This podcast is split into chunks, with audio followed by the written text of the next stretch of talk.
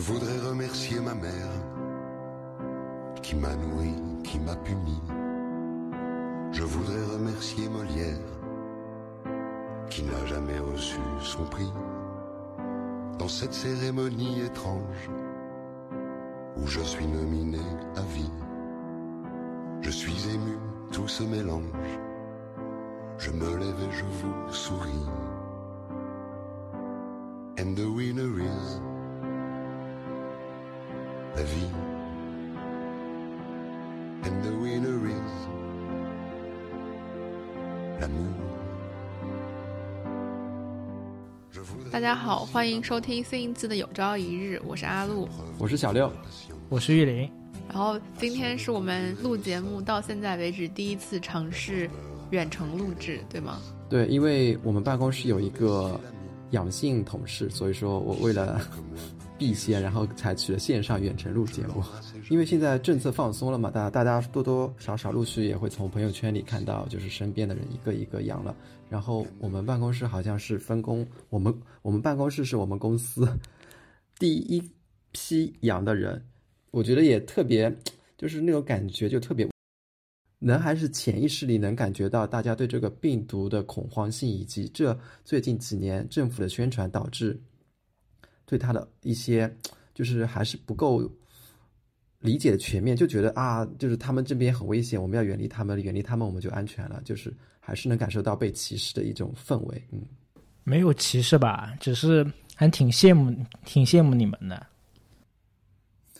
呃，我觉得可能是在这样，你们别人在开玩笑时候，但是对在办公室里的一些人来说，还是会有感觉到一声一声歧视，嗯，就是很明显。比如说我们以前去递交一个材料，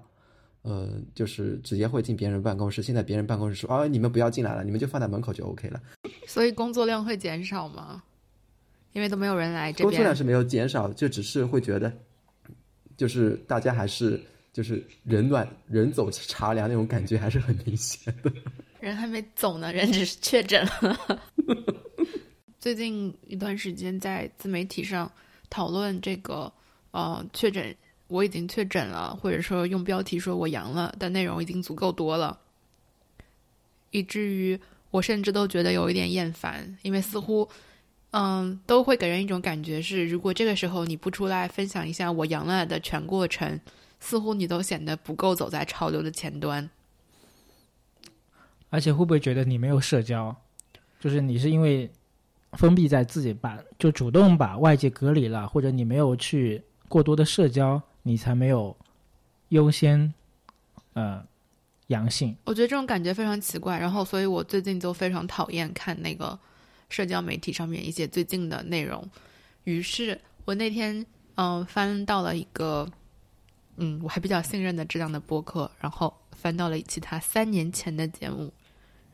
从那个标题就完全看不出来那一期节目大概讨论的方向是什么。结果一期三年前的节目，我点开它还是在讨论疫情，然后我一想，确实。三年前的这个时候也是在讨论疫情，然后我就陷入了一种绝望，一种深深的绝望，就是我已经往前翻了三年了，为了不看大家分享最近我确诊了、不同地方的人分享自己确诊之后不同的感受和经历，为了不看这些内容，但是我又一次回到了三年前，当时大家说新冠是一个什么样的病毒的这种讨论当中，嗯哼，对啊，而且现在全国不是因为阳性的人越来越多，然后还是采取了一些轮流上班那种机制，然后这个机制就让我想起了二零二零年初的时候，那个时候也是就是这一周你来上班，下一周我来上班，一个轮流的机制。然后我在想，如果假设我们这是一部电视剧的话，我们一开始在剧情的开始是轮流上班机制，然后现在时间轨道滑到了我们剧中，就是我们现在二零二三年这个时间点，哦，二零二二年十二月份这个时间点，我们还是在那个轮流错峰上班一个机制。我觉得，就整个这个事情就会变得非常的，嗯，可笑，或者说荒谬，或者说你你不知道该怎么形容它。像我们之前有好多期节目，我们自己就是自查自纠，其实剪掉了很多关于疫情风控的讨论，就是我们说的那些关于封闭或者是该不该封闭这样子的政策，涉及到这些部分，我们都已经非常非常谨小慎微的，但是又同时自己认为自己非常不应该的，把它自我审查掉了。但是突然有一天，这些东西都是可以讨论、可以说的了。你是可以说新冠是不必要隔离的，你是可以说新冠是一种正常的疾病，新冠是没有后遗症的。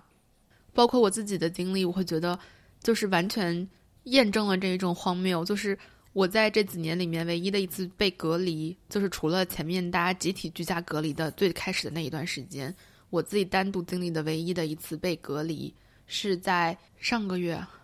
对吧？十一月上个月底就在放松的前一天，是在十一月底的，是在十一月底的时候，就是在我隔离期满的那一天晚上，浙江省突然发布了政策，说不再进行这样子的隔离措施，不再判定密接和次密接，而我就是因为判定密接被隔离的。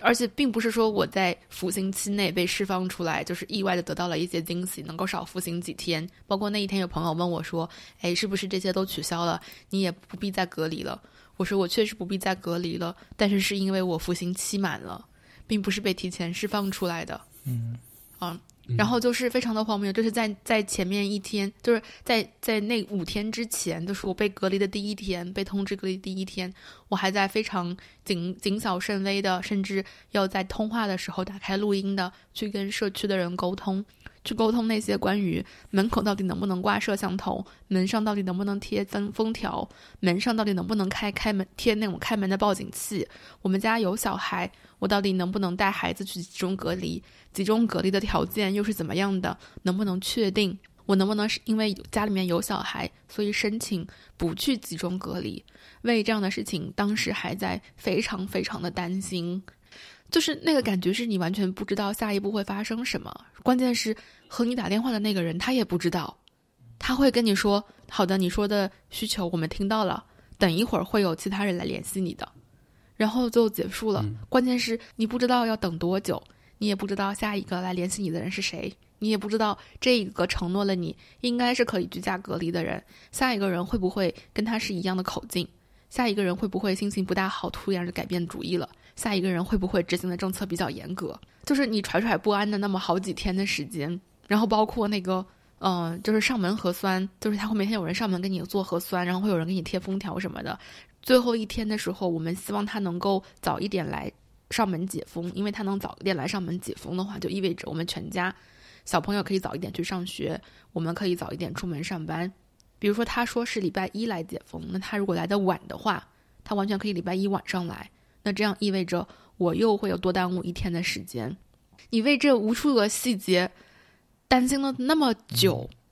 突然到那一天，就是他会说这全部取消了。嗯，然后你那个感觉就不是说全部取消的真好，那个感觉就是凭什么？就是说，并不是说就是凭什么别人可以不用遭这个罪了，而是那我前面所受的这些罪，嗯，都算什么？凭什么你说不用了，现在就全部都不用了呢？那我前面在遵守的这些看上去非常非常严格的嗯铁律，又是为了什么呢？嗯，而且在嗯、解除掉这些政策之前，我记得那两个礼拜是非常非常严的，嗯、包括上海、杭州，如果你是从异地往返的话，它都会在那个健康码上有红色的字标出来，就是未满杭州五天，或者说未返沪上未返回上海满五天，就就是非常红色大体的标出来，就是感觉就是就是让所有人都觉得你这是一个一个病毒的携带者的可能性很大，就是有非常大的歧视感。但是两周以后，突然觉得这个政策就扯销了，就失去效力了。然后媒体是用优化措施，然后 就是把它取消，就是一种优化。那之前那个那个叫什么呢？对啊，就是前面那几天特别严格，然后我还在楼下跟保安吵架，对，就是我觉得，嗯，因为我们一般进大楼或者进一些单位啊，其实最先碰到的困难就是保安，因为前阵子不是政策转向以后，就是地铁其实已经不用检，连健康码都不用看了。但是我们那幢楼呢，就是突然出来一个政策，他就说还是需要嗯三天内的核酸阴性的证明，而且健康码是绿码，这两个条件都符合的情况下，你才能进大楼。虽然它大楼有政策，但是我一般就是我去上班，我都不拿出手机来给他们看。对，我我不得不说，你们那幢楼确实比较特殊了，嗯因为级别比较高。不是级别比较高。啊然后有一天，因为他其实保安也是分不同，就是不同的保安他可能责任心也不一样，就是他哦或者看待这个政策的态度也不一样。嗯，然后有一个保安头头呢是非常非常严格的，就是在他的眼皮底下是不允许任何的，呃，不符合他们自己内部的政策的人进入的。然后那天呢，我就看到他在，我就故意就顶上去，我就不拿出手机，我就很径直的就进去了。然后那个时候有好几个保安在，然后那其他的保安就是没有来拦我，然后他就看到了，就立马就追上来了。到那个闸机口的时候，他说：“你的健康码呢？”我说：“我不需要出示健康码，我可以我可以进这个单位。”然后他说：“今天你不出健康码，我就今天就就是不让你进。”然后我说：“你有什么政策吗？你有什么呃相关政府的一些指示的文件吗？你拿出来。”然后他说：“那你去问你们老总啊，你去问你们领导啊。”最搞笑的是，就是我上我刚才说的这个例子，就是冲冲大楼冲进去不不出示健康码是上就是这周四的事情，但是就是在今天，呃，浙江已经出台了新的政策，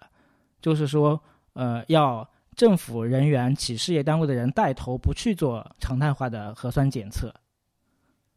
所以我不知道下周一我再去进单位的时候，那个保安应该用什么态度来联想到他周四不让我进大楼的这个举措。我觉得你刚才说那个大楼的事情，我觉得有一点我特别不喜欢，因为他在发通知的时候，他就是说参照政府机关的规定，然后还是要进行三天三检，然后我们大楼也采取这样的规定，我就觉得他这个就完全就是一种谄媚的方式啊，因为当官的是这么一个规定的，所以说我们要跟当官的拉平那个同一个标准，就是这个就感觉就是为了表现给他们看，然后你们才做这个规定。所以现在就是当官的又带头，就说不要去做这件事情，就是每天感觉隔两三天就会有不停的打脸啊或者转向，就感觉这个嗯哼。完全没有一个就是很大局的，然后有计划的、按部就班的做一些事情。就每天的政策都是你应该想到，你应该是这个政策，但是他的政策的就是反转的就来的特别快。就非常非常奇怪，就是嗯、呃像现在大多数人，比如像你们应该，比如说，当然你们是因为大楼的特殊要求，但是其实大多数的年轻人都应该是不用再做核酸检测的。但是事实上，所有的儿童在学校里面都是一周三检的，就是所有的小朋友们都在做核酸检测，包括幼儿园的小朋友。而作为家长，如果你要进校园接孩子，也是要有三天内有效的核酸证明的。所以，即使你把时间算得非常非常精准，你还是要一天一一周两检的。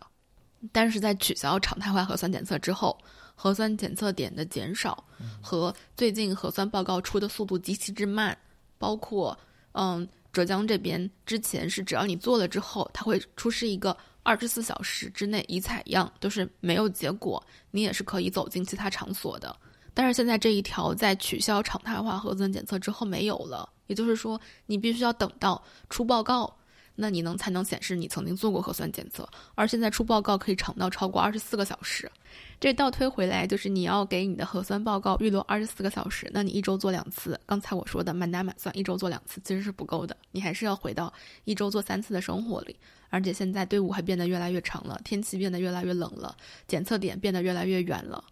出报告的时间变得越来越遥遥无期了，而出报告阳性混阳的概率又变得越来越高了。就这个政策整个让你觉得匪夷所思。与此同时，你身边有很多朋友会问你：“哎，为什么现在你还要做核酸检测啊？”然后你就会意识到：“哎，为什么他们不需要啊？”然后这个时候，你突然就意识到，原来我和他们的差距是因为有了一个孩子。这个时候，我就会深深的感觉到，孩子就是软肋，对啊，就是那句话，孩子就真的是你的软肋，他的孩子是他的软肋，抓住他的软肋，把他弄死。我会深深感觉到这一句话，它是奏效的。只要你有一个孩子，别人就可以把你摁在那里，不许你动。嗯，所以刚才那个小六他说，呃，是一部电视剧嘛，可能三年了，就是情节可能还差不多，但是我感觉就是可能虽然以后，比方说我们彻彻底的所谓彻底战胜了疫情，也不去再去统计这些新冠的疫情啊，就完全不考虑这些这些荒谬的事情，可还是会通过换一种方式再呈现在我们面前，一定会的。它很有机会重来。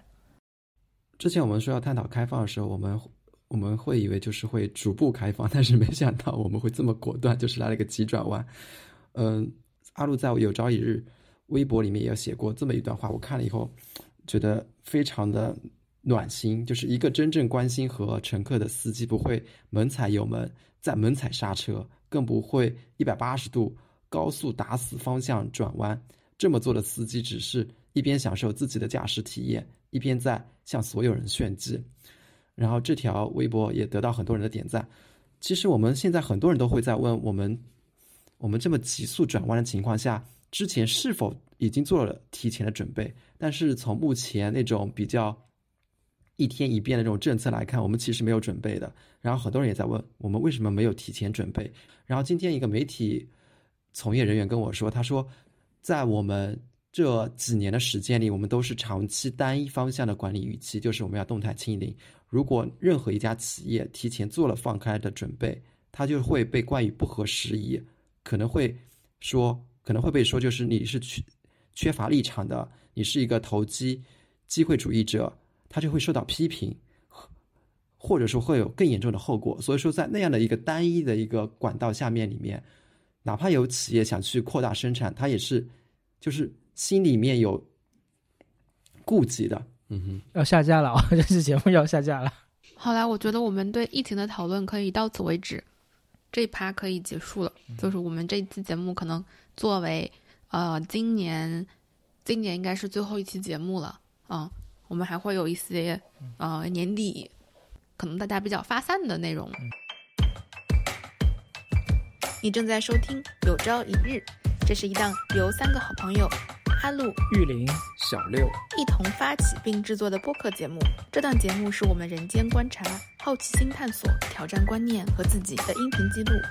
如果你喜欢我们的节目，希望你可以在 Apple Podcast 给我们五星好评，也可以在爱发电为我们用爱发电。如果喜欢这期节目，欢迎你把它转发给你的好朋友一起收听。若你希望和我们建立更多联系，可以在微博搜索“有朝一日播客”找到我们。祝你收听愉快。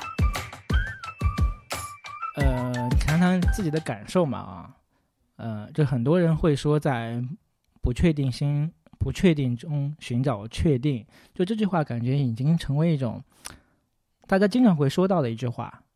其实也是一种在。呃，我觉得现在唯一确定就是不确定。对，就是这句话也是比较比较多的，就是唯一确定的就是不确定。就这两句话，就是现在变成大家的口头禅，或者是怎么样看待生活的一种呃态度的问题了。所以今年呢，就是我呃也开始就是阿路，我们前很多节目中也提到，就是种种菜啊，种各种花花草草。那终于在今年秋天的时候，最近开始收获了第一波的香菜。但是我就是看到这些香菜的时候，我有一种，呃，恻隐之心，就是，就真的当它长出来摆些摆在我面前，让我去收割的时候，我有一种犹豫的感觉。嗯嗯，就是你已经把它的成长跟你的成长结合在了一起。对，我辛辛苦苦种的番茄已经都就是一个果子都没有结，然后呢，当时播种了一把柠檬籽，就是吃完的柠檬的籽留下来，然后播种了，然后有两颗长得特别好。就一直涨到现在，然后今天听买柠檬的朋友说，现在柠檬已经买不到了，终于派上了用场，是吧？嗯哼，对，今天今天今天的天气不是很冷嘛，然后我在街上走的时候，就是很多银杏叶开始飘落下来，然后我在回想。好像银杏叶是这几年里面，这些植物是唯一还是保持着它们应该有的一些生命周期在运转的。但是我们呢，可能已经被强行的打断了一些我们已经要走的人生轨迹。对，像玉林刚才说，比如说，因为生活当中大的东西太不可控了，所以我们尝试抓住生活中的一些小的东西。嗯，这当然是对我们任何一个人寻找一些内心的稳定都极有帮助的，极有就是哪怕是在现实意义上都非常有帮助的事情。但是与此同时，嗯，与此同时，我会经常在想，因为这几年不能出门，其实你会看到一些可能看到一些认识的人，他们会发一些，或者在其他地方也看到一些不认识的人也会发一些类似于，嗯，既然不能出门，就在家里好好韬光养晦之类的。爱发这个的，尤其是你的健身教练，他们会说， 既然不能出门，就好好健身。就过几年能出门的时候，大家互相刮目相看。就好像很多人是说，这类似于像一个冬天，在这样的季节里应该蛰伏，应该积蓄能量，等到春天的时候，你能爆发，你能比别人就是多了一些积累。但是事实上，嗯，我我对这样的说辞是感到让我恐惧的，或者说让我害怕。在大家共同面对灾难的时候，有一部分人他认为这样的时候是我好好蛰伏和厚积薄发的好时候。我觉得一个人在这样的时代之下，如果说啊、我要关心自己，我要关心自己的发展，我要关心自己积蓄能量和实力，这不是不对的。但是我觉得带着某种程度上，我会觉得带着这样的带着这样的想法的人是即使积蓄再多能量，这个能量是没有根的。在我的理解当中，不论你积蓄多少能量，首先你要有一个目标和真正有价值的方向，这些力量才是有根基的、有指向的。如果只是为了荣誉，或者说我比你厉害，即使拥有再多，这样的东西它是空的，是没有根基的、没有指向的，它是甚至可以说是不不具有特别多的价值的，包括对这个人自己本身，因为即使有一天你赢过了别人，你也不知道自己到底要赢什么。嗯嗯嗯，就是你刚才说了一个方向的方向感嘛，就是现在感觉人很容易失去方向，或者是在这个疫情的情况下，就是有点迷失。然后最近我看了，最近我看了一本书，就是《重走》嘛，就讲了呃作者重走西南联大的一个西迁之路，嗯嗯，然后他其中他其实其实里面也提到了，就是当时，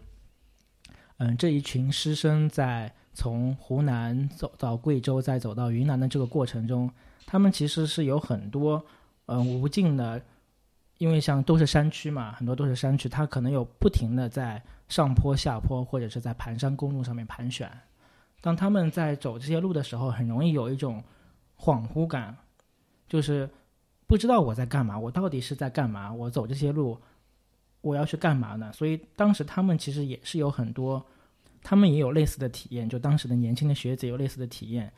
一清早爬起来的时候，吃过早餐，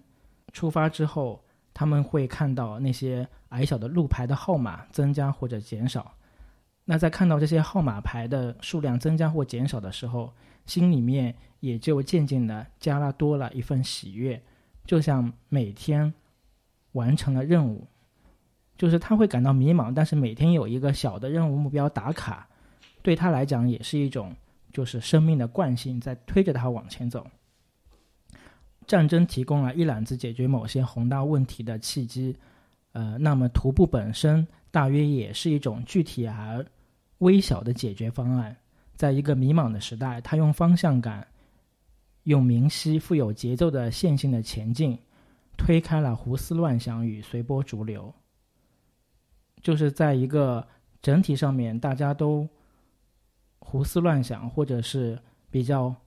恍惚的这个时代感里面，而他们会有每天的一种小目标，富有节奏感的这种小目标，借着这种惯性来推着自己往前走，所以我感觉可能现在我们也有一种。就是我自己也会有这种状态，当我整个大方向有一点恍惚的时候，我会把一种大方向可能分切成很多的小目标，就是通过这实现这种一个个小的目标，来推动推着自己往前走，用小步来代替那种大步。可能在这种时代背景下面，可能也是一种自我安慰或者自我保存的一种方式。嗯，我很羡慕你们，你们还是就是能感觉到自己是在往前走，但我我刚好跟你们相反，我我今年就感觉我自己是一直是在一个团队中就拖后腿的一个角色，不管是生活中还是工作中。嗯，以那个我们录播课那种感觉来说，我觉得就是我今年那个积极性没有以年的以前那么高了。当然，这可能是因为就是时间的原因，或者说我们话题的原因。但是更重要的是，可能是我自己的原因。以前我会很积极的，就是坚持，比如说每个月都要两根这种。但是最近我就觉得，哎呀，还是如果不做一期也挺好的，就是有这种代谢感。然后每一期，其实说实话，我自己也知道我做的质量是非常糟糕的。其实我们这档节目能够生存到现在，百分之八十的原因就是靠阿鲁在那边输出他的。对女主播，她在输出她的那个观点，然后我们两个人就是插科插科打诨的这么在那边忽悠一下，嗯，然后不仅仅是这方面吧，我觉得我在生活中也是，就是就是有一个事儿我必须去做，我也是知道我要去做的，但是我好像今年就是能偷懒，能缓一缓就缓一缓吧，嗯。就是比方说，我女朋友就是喜特别喜欢运动，但是我也知道运动是对我好的，但是我对运动的感觉就是我能不去，那我就可以不去。然后对尝试那些新鲜的运动，我也没有以前那么大的积极性。她上周带我去参加了一个甩甩绳，她基本上每个礼拜都会参加两三次的甩绳。然后她上周说我要带你去参加甩绳这个 这个项目，然后我其实上是挺害羞的，因为。十个人里面，当教练说有谁没有甩过的时候，我要举起手来，然后我就觉得我很好尴尬，就他们都是甩过的人，只有我一只小菜鸟在那边， 在那边动，嗯哼，然后他们都是运动健将，只有我那个人在那边是个小弱鸡，嗯，就是我就就是觉得会在整个团队里面，我就是那个拖后腿的人，虽然说他们一直鼓励我，但是我还是会有那种拖后腿的感觉，嗯，所以说这这是我今年比较大的一个。感觉就是没有像以前那么阳光和积极，有动力想去推动一件事情，总觉得就是我推动了以后也改变不了什么，那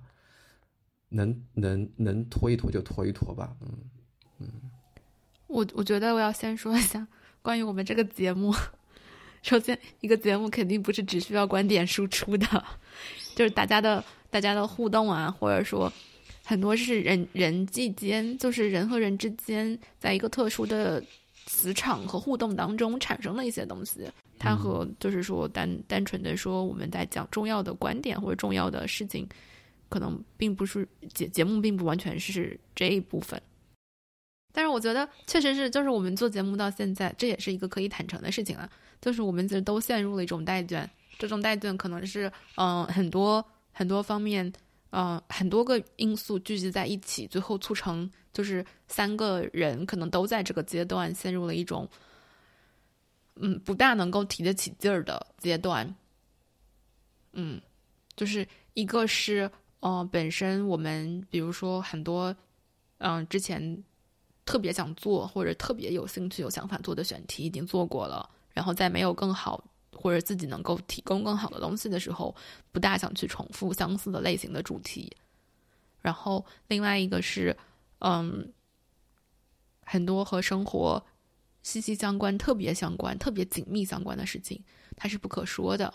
尤其是在我们遭受了一些节目下架的事情之后，这对我们的打击也非常大。因为这个打击大，并不是说，嗯、呃，单纯的是说我们辛辛苦苦做的节目就这样消失不见了。当然有一部分是这个原因，尤其是那些都没有存活超过二十四小时的节目。然后还有一部分是，嗯、呃，我们认为我们已经删的差不多了，就是剩下的那些内容，如果有听友听到过的话，其实已经没有什么了。然后即使这样，它都不能出现，然后就会让人非常非常的沮丧。就是当你在打开麦克风的时候，你不知道对着这个话筒还有什么话是可以说的。嗯。嗯然后，另外的话，当然也根据我们我们三个人所面临的生活和工作的阶段的不同，大家也会各自面临到各自，嗯，需要，比如说投入一些精力的新的事情，很多原因共同促成和推动。然后我们确实是在一个比较懈怠的阶段。你正在收听《有朝一日》，这是一档由三个好朋友。哈喽，玉林、小六一同发起并制作的播客节目。这档节目是我们人间观察、好奇心探索、挑战观念和自己的音频记录。如果你喜欢我们的节目，希望你可以在 Apple Podcast 给我们五星好评，也可以在爱发电为我们用爱发电。如果喜欢这期节目，欢迎你把它转发给你的好朋友一起收听。若你希望和我们建立更多联系，可以在微博搜索“有朝一日播客”找到我们。祝你收听愉快！关于刚才那个公共空间的讨论，我今天去修眼镜嘛，我的眼镜的右边其实它有点松，然后我一开始以为就是那个螺丝松了要扭扭扭紧就 OK 了，然后去了以后，那个店员跟我说，其实你这颗螺丝啊不是扭紧的那种螺丝，是上面和下面要扣起来那种螺丝。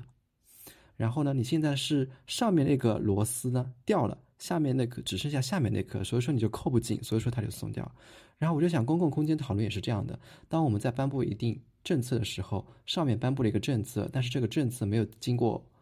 下面下级政府，下级政府也没有跟呃我们普通老百姓来沟通，他只是颁布了一个政策，那他的是比如说是一相互要扣紧的一个螺丝的话，它只只提供了一个螺丝钉，两个螺丝钉是无法扣在一起的，无法扣在一起的时候，它就是悬空了，会松动的一些。嗯哼，说到这个，我就突然想到，呃，我的微博被禁言了， 禁言到明年， 就是大半年，已经超，就是禁言是超过六个月的时间的。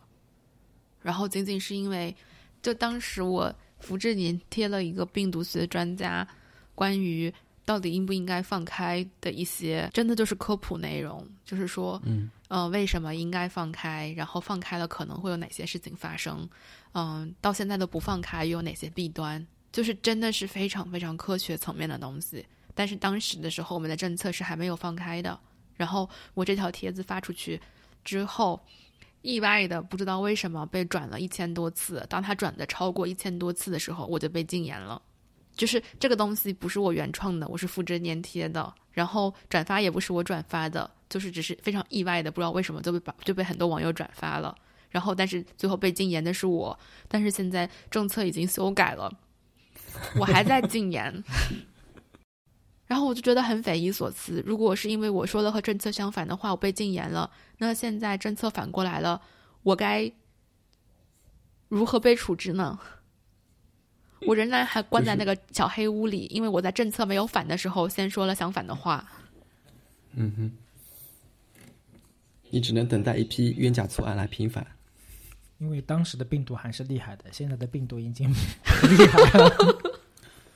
我真的我在第一个礼拜的时候，我真的觉得整个人是不好的，就是就是同样一个病毒，他在那边看我们就是一个笑话一样。就是病毒上周在的我两天之内，它的它的它的毒性 从喜马拉雅山到来地平线，就是那那一周，我真的是有点难以接受，就是这个同一个事情，就是可以是原来是这样说的。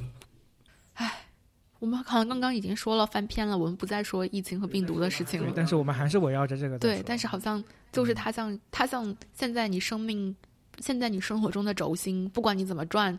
都是围绕着它在转的。我觉得不是轴心，我我现在感觉就是我们是被罩在这个杯子里面的，就是不管我们往哪边走，我们走着走着就会碰到这个玻璃杯的壁眼。我根然后本就是哇我完全想象不到的是，为什么为什么已经放开了之后，我们感受到的仍然是不自由？比如说这个礼拜小朋友全部都停课了，就是小朋友在家上网课，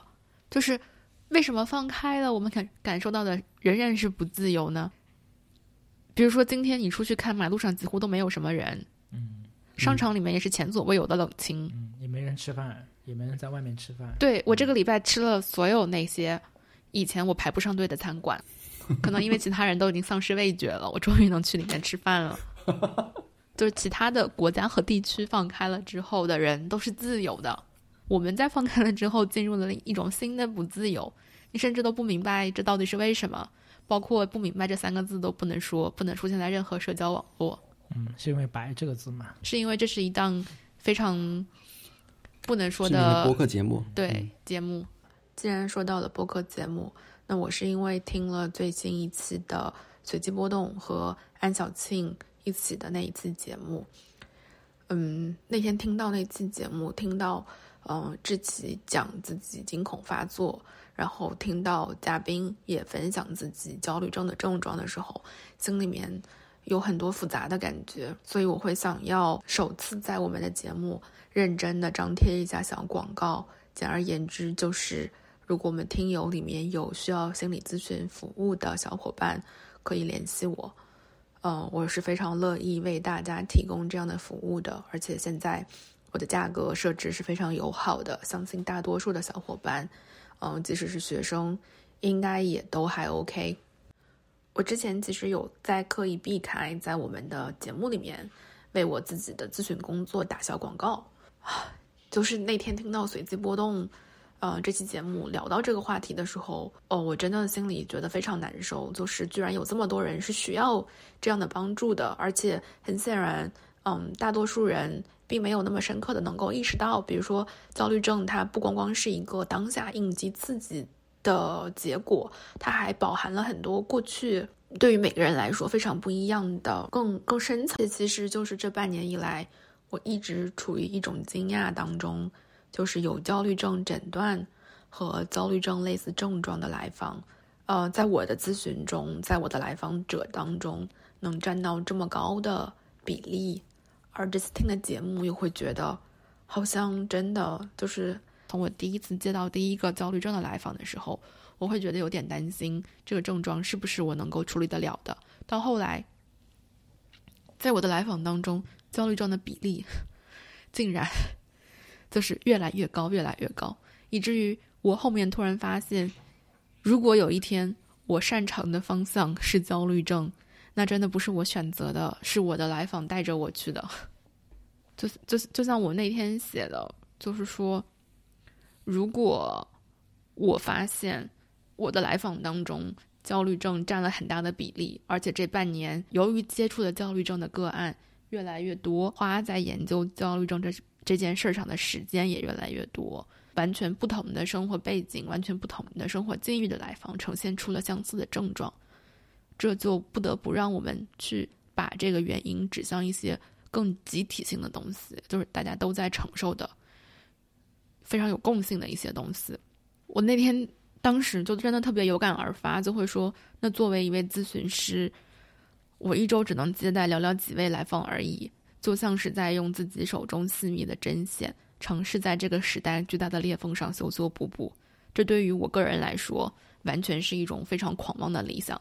但也是一种西西弗斯般的理想。我在听到那天随机波动节目里面就支起说到自己惊恐发作，我会觉得非常的难受，因为惊恐发作这件事情，我听无数个来访讲过无数次，就是那种感觉精确到细致到你的手心是怎么冒汗的，你的额头是怎么冒汗的，你的整个人是怎么靠在墙上，或者不得不靠在地铁的栏杆上的，就是我几乎是可以感同身受的，因为有太多次听到了那么那么细致入微的描述，然后我会知道那是一种非常非常难受的感觉，所以我会想，即使这是一种西西弗斯般的理想，是用手中的针线在一个天空的大的窟窿上面去尝试缝两针，仍然我会觉得，如果我们的听友里面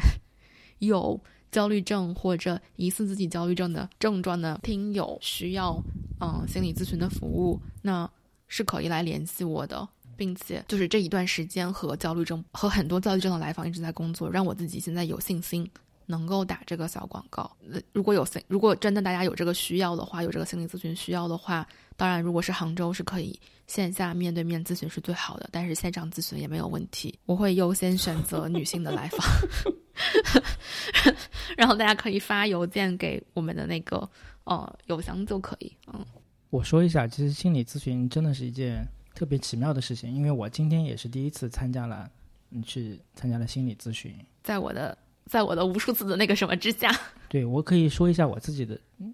嗯，自己的这段心路历程，就是因为我刚才也说到，就是我会因为人生的大目标不确定，所以我会有一些阶段性的小目标，但是当你这个小目标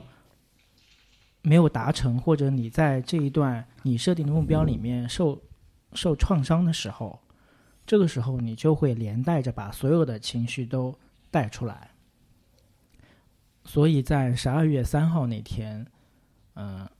为什么我这么记得？因为十二月四号对我来讲是非常重要的一天。然后十二月三号那天晚上，呃我先是给小六发了微信，我说：“聊聊吗？然后小六说他不想聊，然后说那你去找心理咨询师吧。然后后来我就呃找了阿路，我说我今你天找了一个心理咨询师是吧？ 对我就我有非常难受。然后当时那天晚上呢，就是我难受到什么程度，就是，呃，就是呼吸都有点困难，而且是就是整个身体是会嗯慢慢的就是变麻。我想我想在洗澡的时候哭，但是我哭不出来。但是当我在给阿路发消息的时候，就阿路还没回应我的时候，我只是说我今天特别难受，明天你有时间吗？就是我发这两条消息以后，就是我的那个眼泪就不知道为什么就啪啪啪全部都下来了。我觉得这种这个可能就是一种咨询的魅力吧，不是？我觉得这个就是一种，如果你已经跨出了那一步，相当于你已经成功了一半，或者你的情绪已经可以抚平一点情绪，但是你还没有解决问题，但是你的情绪至少能有一个出口，或者你有预期的一个出口，就是我有途径跟这个人来倾诉，或者这个人可以带给我一些什么哦啊？至少你不会有那么绝望，就是完全你这个情绪是没有出口的。相当于有一扇门开了。对，所以当我就是我自己发那两条微信的时候，相当于我自己叩开了这个门。我不知道门里面是什么，但是至少我这个密闭的空间是打开了，哦，所以我可能自我感觉就当时就是眼泪就止不住的流下来了。我觉得这个真的是一种神奇的力量。这个你说的这个人有点让我想起来，有一次我自己跟我的咨询师说一件事情，然后说着说着我就哭了，然后那一天我就很费解，因为我觉得那个事情很小，就它微不足道。为什么我会说着说着就哭了呢？我就在想，难道是这件事情对我的意义非凡，我自己没有意识到吗？然后后面下一个小节，我就跟我咨询师讨论了，就是说为什么那天说的那个事情，我感觉其实是不大的事情，但是我说着说着就哭了。一些更大的事情，我说的时候好像反而并没有。他当时帮我尝试提供了一种解释，就是说，有可能你哭的并不是因为这件事情本身，而是因为你终于能够有一次把自己这一部分的感受呈现给关系里面的另外一个人了。就是这一次，你终于勇敢的把它展现出来了的时候，然后在那一刻，就是你流下了眼泪，并不是说这个事情可能对于你来说是致命的，或者说巨大的、重要的、特殊的，而是你终于有勇气把它袒露在我面前了。对，我觉得，我觉得是能帮到人挺多的，而我自己也是因为体体验到了很多很多咨询的魅力，很多这样的魅力时刻。对，然后所以才会前面想打那个小广告，嗯，会希望如果我们听友小伙伴里面很多人，比如很焦虑的情绪什么的，都可以，就是我我会非常愿意为大家提供一下这个服务。就今天我去咨询的时候，那个咨询师问我，他说，比方说你在这种焦虑状态的时候，你有什么方式去化解？嗯啊，嗯，然后不化解，对，然后我说很难化解，我说为什么很难化解？比方说，我跟这个朋友出去，他可能只带了我只带了百分之十我的人格，我的本体，跟他一块出去玩，我可以把它理解成，至少在现有的关系里，还没有能够，还没有能够有能够比较完整的呈现自己的机会。嗯。嗯，所以这就造成了就是在关系里面的那种漂浮感，就是我没有把我自己百分之百的沉到跟这段关系里面，可能他只带了我百分之十，我剩下的百分之九十都是飘在飘在空中的。对，就是你、就是这样的话，其实是会让，会让你觉得，就是会让我们觉得这个关系，就是说不扎实，没有根基。因为即使对方再喜欢你，你知道他喜欢的也是那百分之十而已。对。然后我这个百分之十可能会跟另外的百分之九十可能也会互相掐架，对啊，但然后这样的话，就是所有东西都是不真实的。比如说，对方对你表示的好感、喜爱，你都会觉得，哎，那是因为你不怎么了解我，嗯，那是因为你其实不知道怎么怎么怎么样。对，就不管你好的坏的，其实都是不真实的。对啊，那坏的不真实其实是一种释然了，就是反正你讨厌的只是这一部分的对我，但是好的不真实那种感觉是一种深深的孤独感。所以我觉得你可能，呃，在现实生活中里面，你可能还是这种状态，但是你可以找一个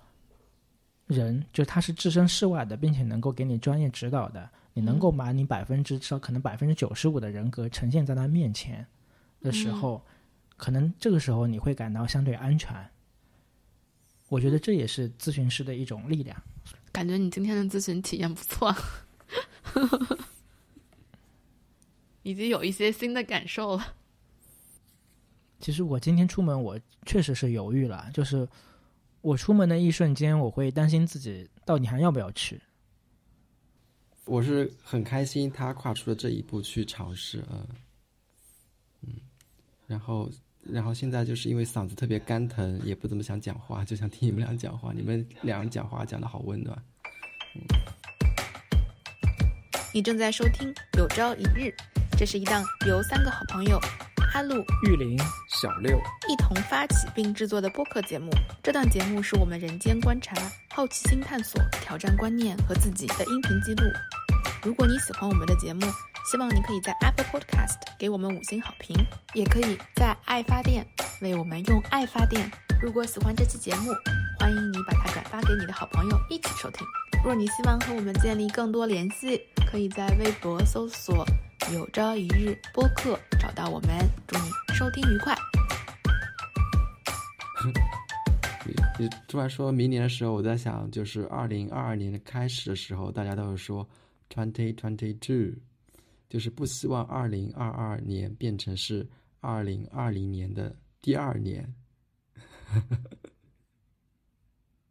对，但是万万没想到，我们是在比二零二二年过得还要糟糕一点。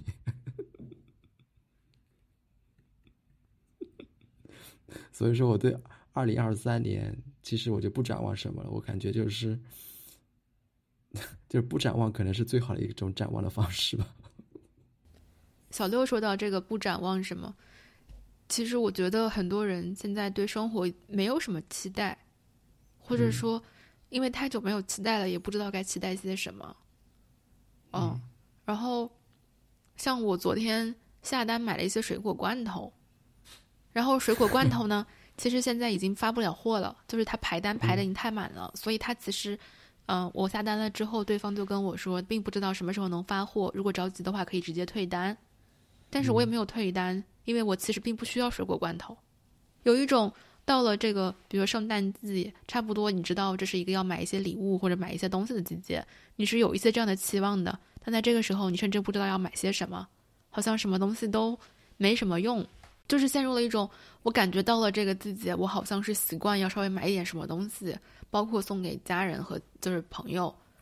但是到现在我不知道要买什么，然后我就下单了一堆水果罐头，然后他跟我说他不知道什么时候发货，我也觉得 OK，因为我其实也不需要马上吃到这些水果罐头，哦、然后我的想法都是这些水果罐头到了，如果有谁确诊了需要水果罐头，我就送给他一些水果罐头。 也就是因为就是说人们丧失了对生活的期待，所以很多人说，比如说疫情这三年，包括我刚才说有很多焦虑症的来访，就是焦虑症的这个比例的激增，很多人会说这可能是就是时代送给咨询师的礼物，就是心理问题，包括前面有很多那种文章说这几年就是产生心理问题的人的比例啊、数量啊、什么激增啊这样子的新闻，或者说新冠带来的对心理的影响，永远是更长远的。很多人就会说，可能是这个行业蓬勃发展的时候，其实并不是，因为当人们连自己基本的生存、安全、明天会发生什么、还能不能出门、能不能顺利上班，连一些最基本的东西都没有的时候，人们是不会去关心心理状况和精神状况的。活着都已经用尽全力了，谁还会去关心自己的焦虑症又怎么样呢？其实带着焦虑症，伴随着惊恐发作，还是可以继续上班和生活的。这些需求会被拖后，会被延后，或者甚至会认为是非必要的。我们差不多就可以满足在一些水果罐头上了。即使是这样，我仍然是想说，比如说对于立 flag 这件事，这是一件我非常喜欢的事儿，就是每年年底要立明年的 flag，我会有一个新的想法，就是不去不去制定那些嗯觉得自己应该做的事儿，因为反正也做不到。比如说，嗯，吃饭要健康，一周要健身三次，嗯，每天要读二十页书，反正自己也做不到，而嗯去制定那种让自己觉得更舒服的事儿。就是如果嗯打网球是一个让你舒服的事儿，那就多打网球；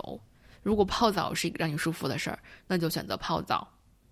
嗯，就是那种你觉得很好想做，同时它又让你真的舒服的事儿。哎，你突然让我想起来，你刚才说是同时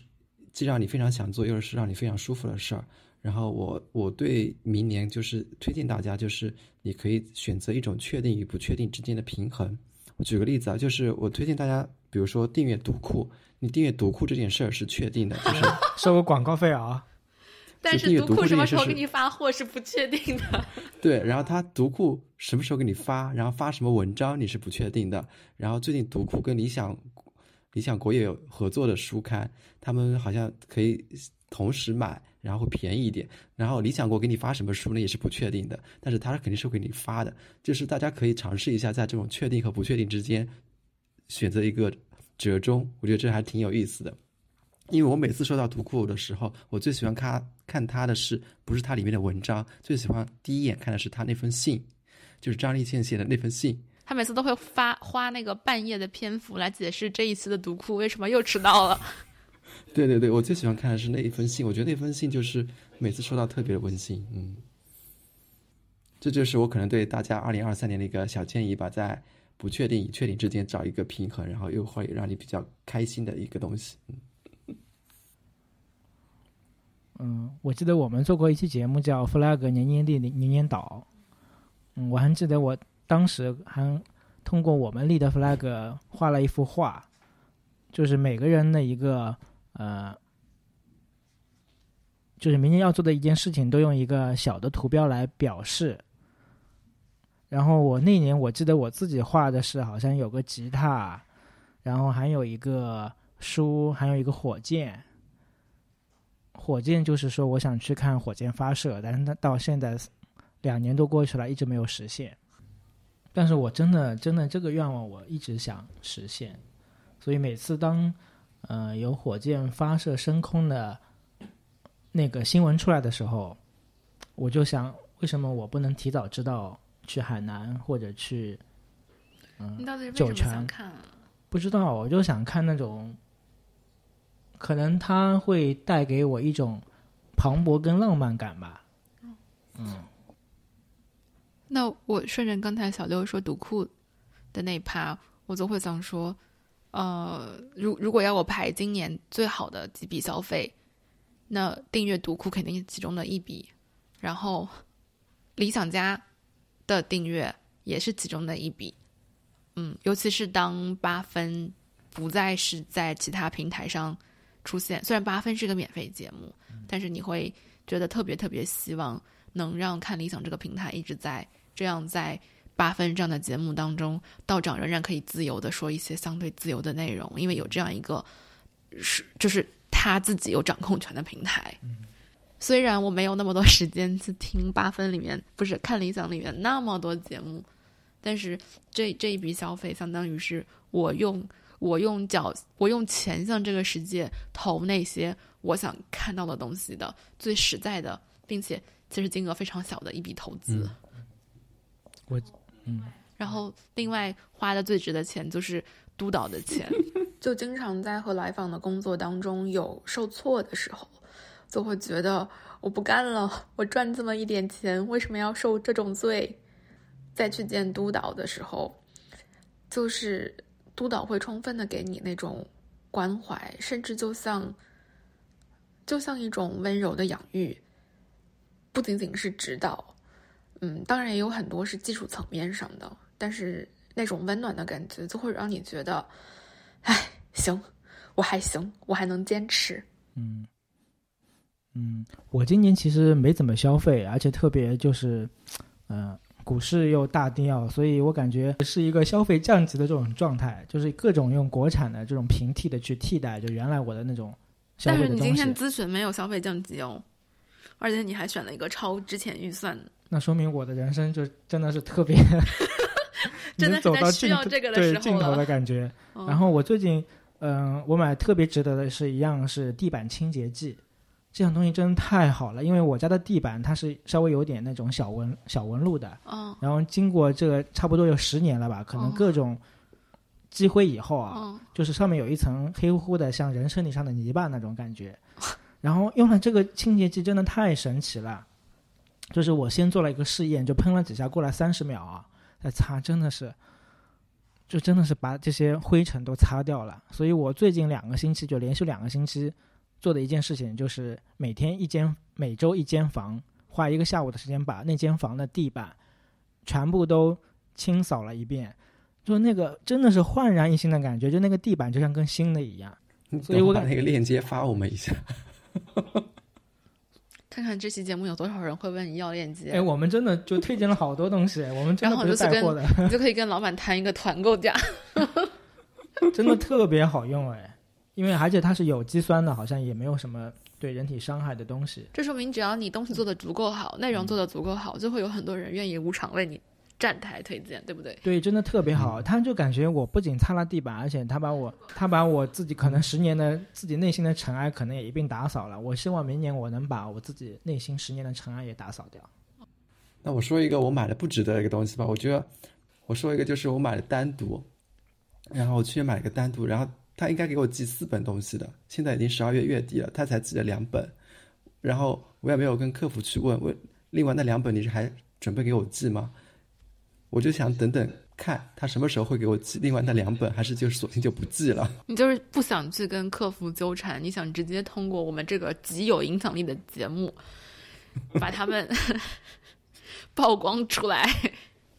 对，因为我去年是单独跟读库一起订的，嗯然后读库虽然会延迟，但是它至少虽迟但到。但是嗯这个单独呢，我真真的不知道杳无音信，真的是。我我觉得这个就是读库特殊的地方，就是它不管迟到不迟到，但是它每次来的时候都是让你觉得很带着温情。它不嗯，仅仅是一本书，它是带着很多那种，真的是带着感情来的。嗯嗯，OK， ，OK，那今天我们就聊，先聊到这里吧。拜拜。明年再见喽。二零二三年再见，拜拜。